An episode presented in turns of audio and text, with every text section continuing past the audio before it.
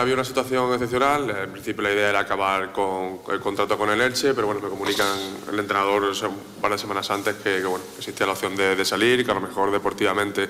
eh, no iba a contar con tanto protagonismo como anteriormente. Un poco sorprendido porque había disputado muchos partidos en, en la primera vuelta, eh, más del 50% de los partidos de, inicio, pero bueno, son situaciones de fútbol. Eh, lo vimos que un poquito de estrés en esos últimos, últimos días de mercado, salieron varias opciones y creo que